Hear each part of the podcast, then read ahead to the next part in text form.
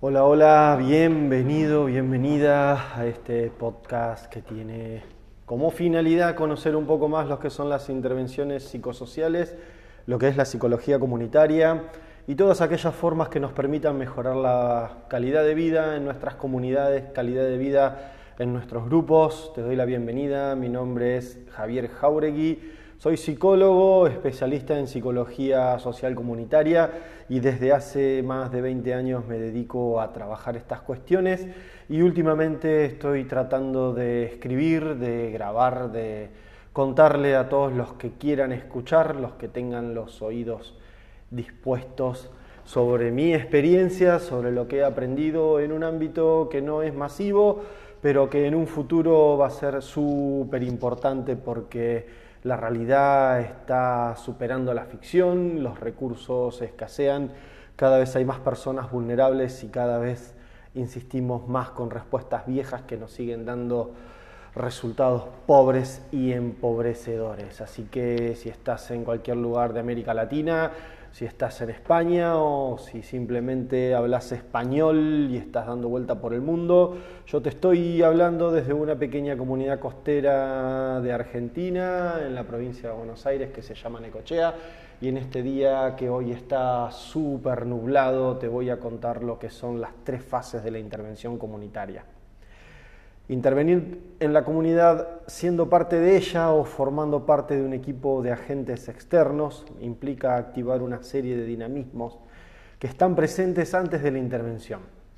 Intervenir no es hacer lo que yo quiero o lo que la gente me pide o que el grupo al que pertenezco está convencido de hacer. Intervenir es un hacer planificado centrado en la comunidad, cuya finalidad última es garantizar el acceso a derecho o mejorar las condiciones de desarrollo humano persistentes en la comunidad.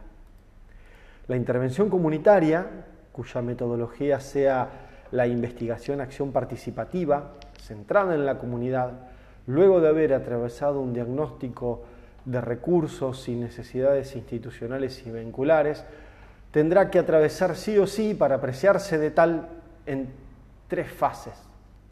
La primera fase de la intervención comunitaria es la gestión. En este tiempo, la intervención cuenta con un diagnóstico sobre la comunidad, un proyecto a concretar y principalmente con un proceso de diálogo. Este proceso de diálogo se generó en el primer tiempo del abordaje y consistió en la construcción de un discurso propositivo entre él o los interventores y los sujetos comunitarios. Además de conocerse, se activaron mecanismos intersubjetivos que entabló una empatía. Acá lo que vas a notar es que en esta fase de gestión lo que vamos a hacer es consolidar el andamiaje vincular comunitario, que son todos esos vínculos que construimos a propósito y los obtenemos como recurso para poder concretar los objetivos de la intervención. Durante la fase de la gestión, la actividad es crítica. Debemos demostrar que ese proyecto co-construido con la comunidad puede realmente mejorar su calidad de vida, ya que está basado en una necesidad sentida. Esas necesidades sentidas que nos permitieron construir el proyecto comunitario que va a derivar en la intervención, las relevamos durante la fase diagnóstica, que es la primera fase donde principalmente lo que hicimos fue escuchar a los sujetos comunitarios. Bien, la gestión es para nosotros un momento donde nosotros hacemos mucho y donde prácticamente el sujeto comunitario está mirando dónde puede empezar a participar y nosotros empezamos a invitarlo a participar. Este proceso de invitación nos va a llevar a la segunda fase, que es la cogestión. En la cogestión, el diálogo ha madurado y la confianza de la comunidad también. Se comenzaron a notar mayores grados de implicancia que es participación poniendo el cuerpo, por parte de los sujetos comunitarios. Este es el primer indicio sobre la relación existente entre necesidad sentida y proyecto para resolverla. Al considerar a los miembros de la comunidad como sujetos activos, dueños de su destino, es el momento de transferir y resignificar. Transferir y resignificar qué?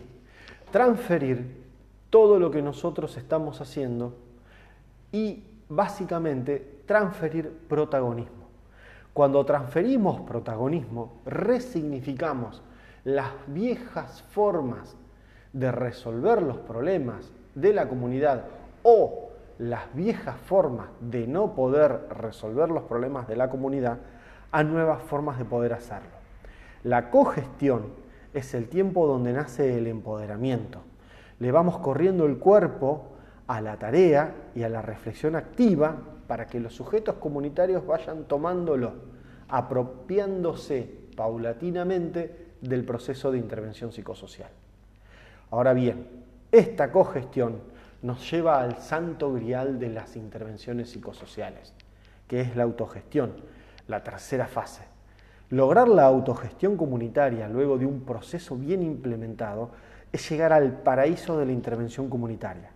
Los intervensores nos sentimos superiores, autorrealizados, salvadores del mundo. Sin embargo, nada de cómo nos sentimos es importante. En esta fase lo realmente importante es soltar lo que hemos construido, es aceptar que la comunidad ya no nos necesita. Todo lo que hicimos ahora que funciona no necesita de nosotros. O nos vamos de la comunidad o empezamos a resignificar la práctica y vamos por nuevos objetivos. La fase de la autogestión se plasma en la modificación de la realidad que el proyecto comunitario se propuso sin que estemos presentes. Cuando las cosas funcionan de una forma diferente, cuando los sujetos comunitarios hacen propio ese andamiaje vincular comunitario que construimos, ahí, en ese preciso instante, se ha producido el empoderamiento. Como siempre te agradezco que me hayas dedicado tu tiempo, te invito a seguir escuchando estos podcasts que me sirven a mí, te sirven a vos y principalmente le sirven a las personas que están vulnerables o que necesitan desarrollar en conjunto, en grupo, en, en aquellos lugares donde hace falta o todavía hay mucho por hacer. Te mando un gran abrazo, espero que estés bien, nos encontramos en la próxima.